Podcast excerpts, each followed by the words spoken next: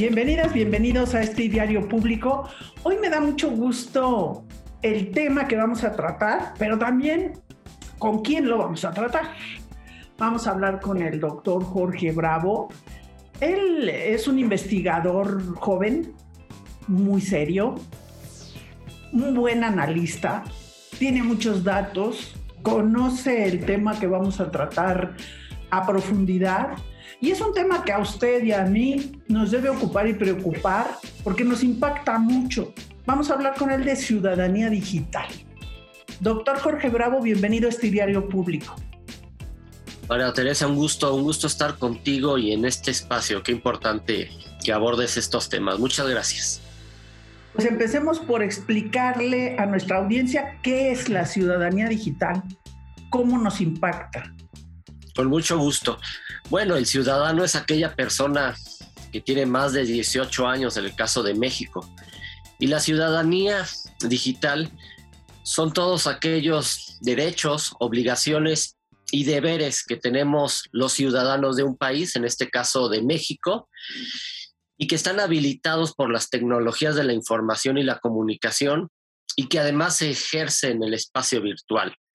Podríamos hablar incluso de una ciudadanía digital global, porque una de las características que tienen estas tecnologías de la información, la Internet, es que precisamente difumina las fronteras, las fronteras reales, las fronteras entre los países, las fronteras entre la economía, las fronteras entre los derechos, de tal manera que una ciudadanía digital es la que se ejerce en un país, pero también a nivel global. Ejercemos derechos y cumplimos obligaciones.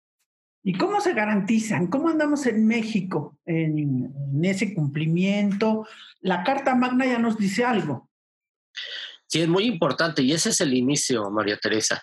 El artículo sexto de nuestra Constitución dice precisamente que tenemos el derecho de acceso a las tecnologías de la información y la comunicación, incluida la banda ancha, que es el acceso, e Internet, es decir, todos los contenidos y aplicaciones que hay en la red.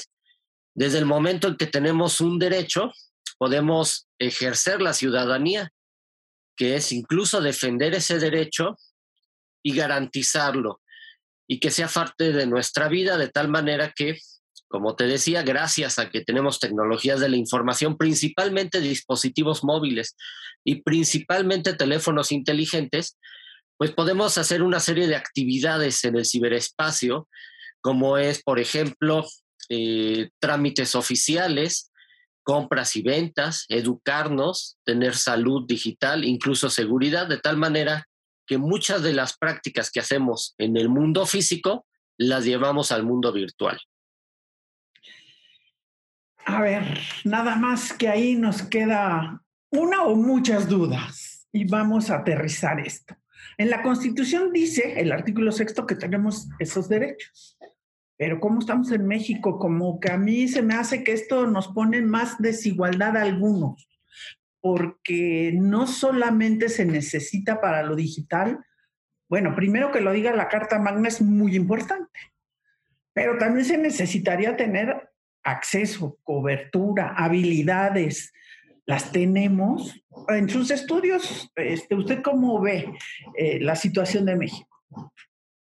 Tienes toda la razón, porque además este derecho de acceso a las TIC es igual que todos los derechos fundamentales que tenemos los mexicanos. No es un derecho ni superior ni inferior, es igual al derecho a la salud, a la educación, o al trabajo. La única diferencia es que lo habilita las tecnologías de la información y en efecto, no porque esté el derecho en la Constitución, pues ya lo tenemos. Hace falta hacer cosas. Es un todo derecho fundamental es principalmente universal, pero sobre todo programático. Y programático significa que se requieren políticas públicas para poder ejercer este derecho y sus beneficios, entre ellos la ciudadanía digital. Y uno de ellos es el acceso a las tecnologías de la información. Para esto necesitamos dos cosas, la infraestructura de banda ancha, la infraestructura digital, es decir, las redes. Estas redes las proporcionan principalmente los operadores de telecomunicaciones privados, pero también públicos, porque los hay en México. Y, y después viene el acceso a la conectividad, a los servicios de telecomunicaciones, servicios móviles o servicios fijos, servicios móviles a través de nuestro dispositivo o una conexión en nuestro hogar. Y desde luego el acceso a través del dispositivo, que puede ser una computadora, un teléfono, una tableta, en fin, hay varios. De tal manera que las políticas públicas tendrían que hacer que la población mexicana, sin discriminación de región, de edad, de género, eh, de zona geográfica, accedamos a estas tecnologías. Actualmente tenemos 80% eh, de las personas conectadas a Internet. Todavía hay una brecha digital, todavía hay personas que no pueden ejercer no solo su derecho digital, sino su ciudadanía digital.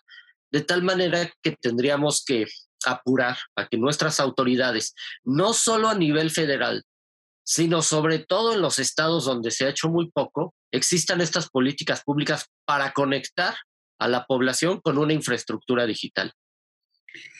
¿Y si existen las políticas públicas o no existen?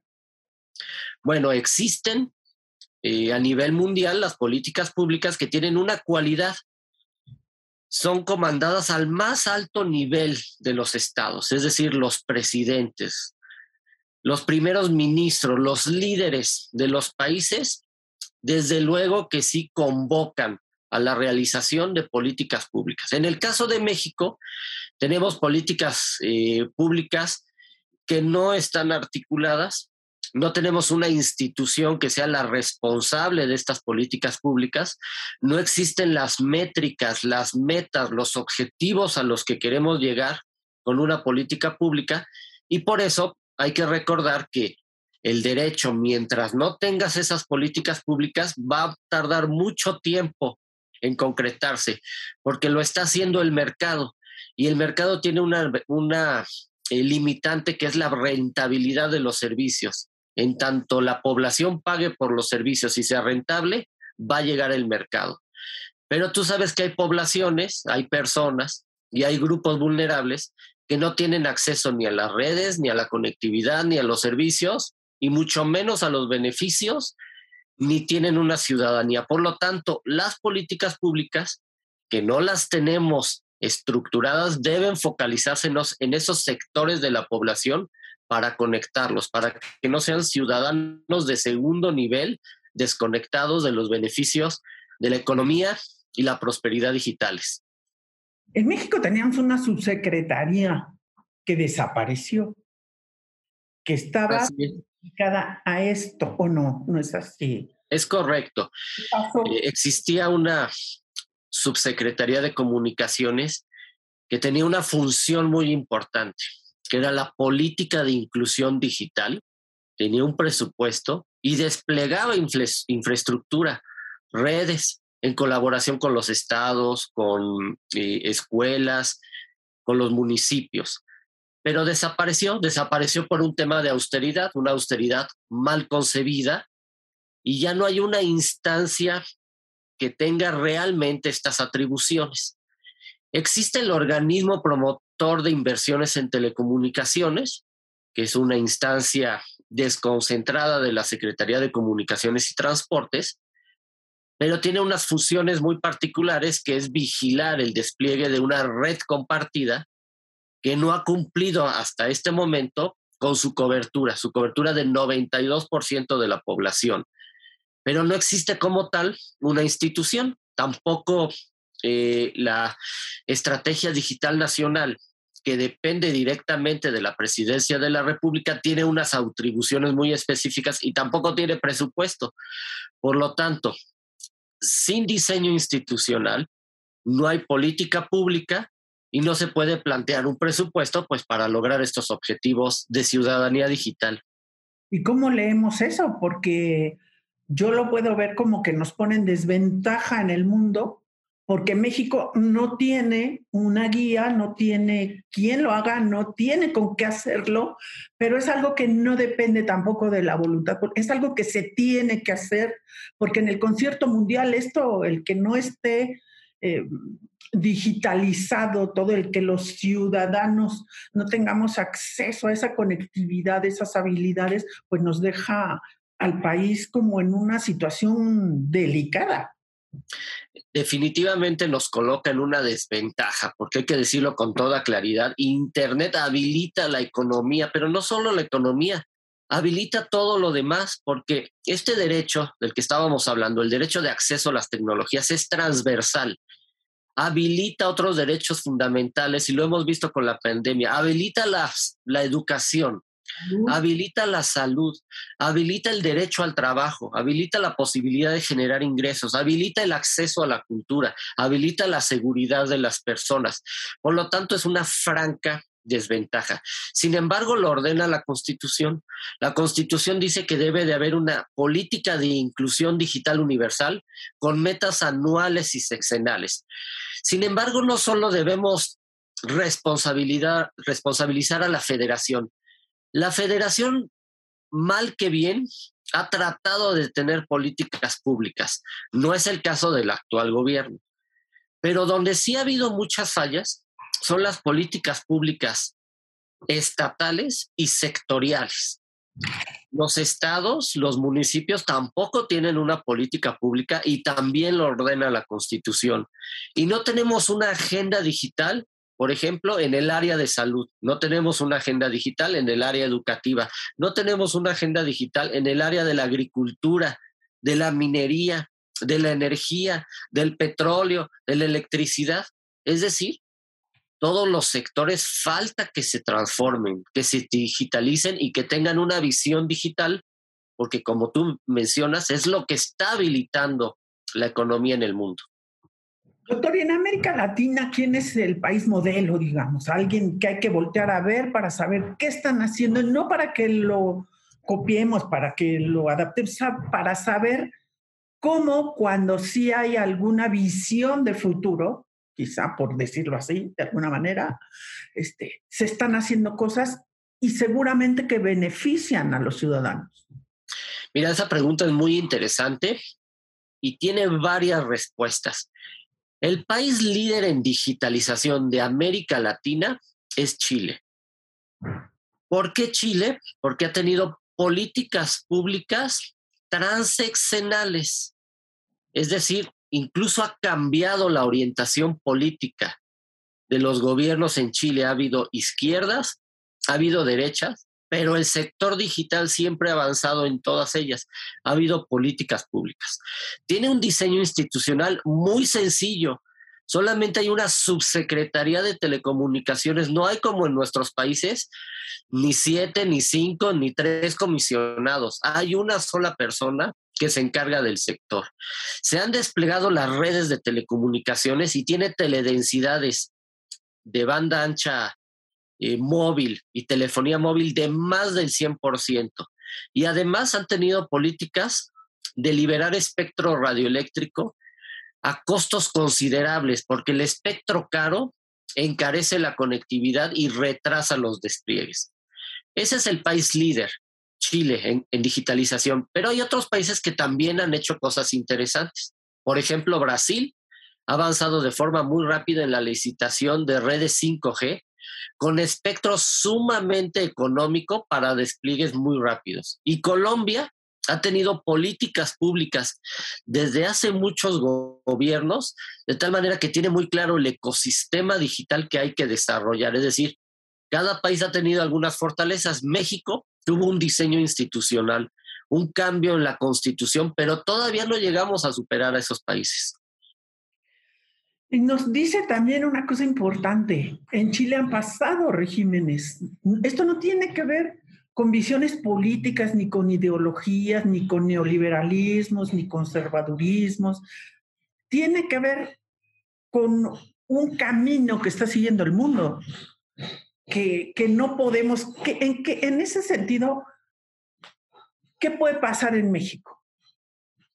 Sí, desde luego que eh, el cambio de un gobierno de izquierda o de derecha eh, focaliza de manera diferente el desarrollo digital. Por ejemplo, los gobiernos de centro derecha tienden más a favorecer al mercado, que sean operadores privados quienes desplieguen las redes.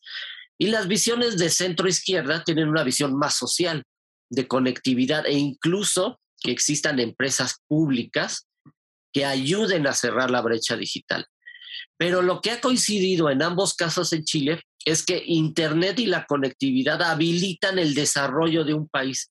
Y ahí es donde ha habido, digamos, unidad. Saben, no importa cuál sea el color político, no importa el partido ni la ideología, se reconoce que es una infraestructura básica, que es esencial, que es el presente y el futuro de muchos países. Y una nación como Chile quiere ser un hub digital, es decir, un centro de conectividad donde no solo se beneficien la población chilena, sino que incluso se interconecte con el mundo. Tiene cable submarino, tiene interconexión con los demás países. Los operadores son globales y eso lo han entendido. No ha afectado la ideología, sino que la ideología ha sido una continuación de una política digital. Doctor, para concluir esta charla, eh, que le agradezco mucho que nos dé todos estos elementos para la reflexión, le quiero preguntar, ¿qué es lo urgente que debe hacer México en este tema? Lo urgente es el liderazgo, Tere. Se tiene que reconocer.